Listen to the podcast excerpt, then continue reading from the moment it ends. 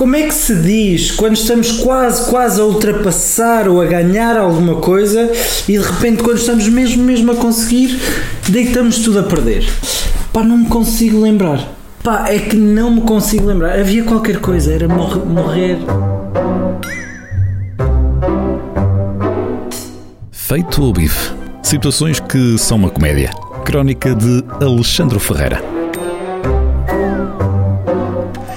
Pois é, não sabem como ter um bom desconfinamento? Portugal ensina-vos. Este fim de semana foi uma animação, o Presidente da República foi à praia, o Primeiro-Ministro foi à praia, Portugal inteiro foi à praia, andaram à facada na praia de Carcavelos, portanto sabe bem ver o país voltar ao normal.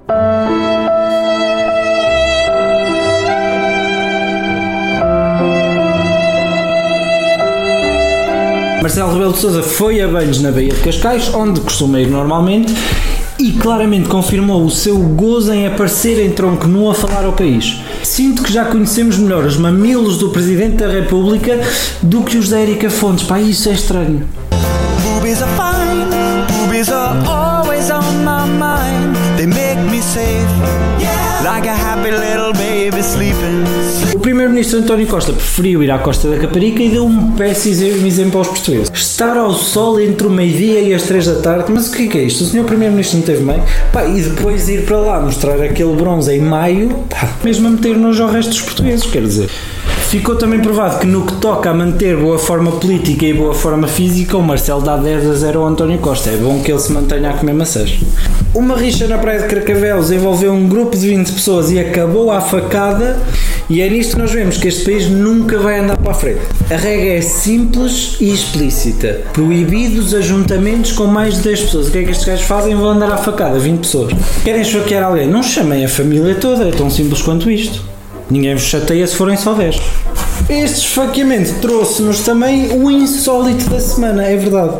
A polícia andou a tarde toda a tentar encontrar a arma do crime na praia, chega à CMTV e o que é que acontece? Segue o rastro de sangue e encontra em 5 minutos a faca. E filma enquanto os polícias ainda estão a procurar só para meter nojo.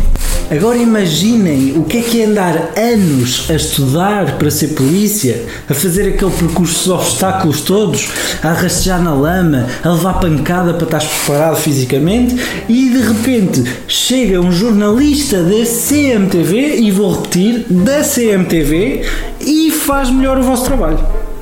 Imaginem isto. Aliás, o Inspector Max devia lançar agora uma nova temporada inspirada em jornalistas da CMTV. Mas pronto, encontraram a faca, chamaram a polícia. O que é verdade é que a faca continua lá no areal porque ninguém a conseguiu tirar. A faca, no entanto, mantém-se no areal da Praia de Carcavelos porque os polícias foram todos um a um tentar tirar a faca, mas não conseguiram porque aquilo parece ter uma magia qualquer. Faz lembrar aquela história da espada do Rei Artur.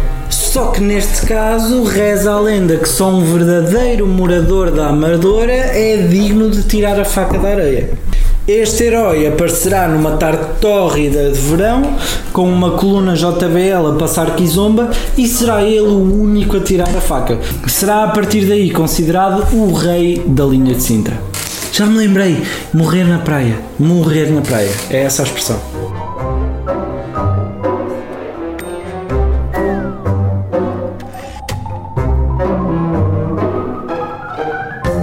Feito o bife. Situações que são uma comédia. Crónica de Alexandre Ferreira.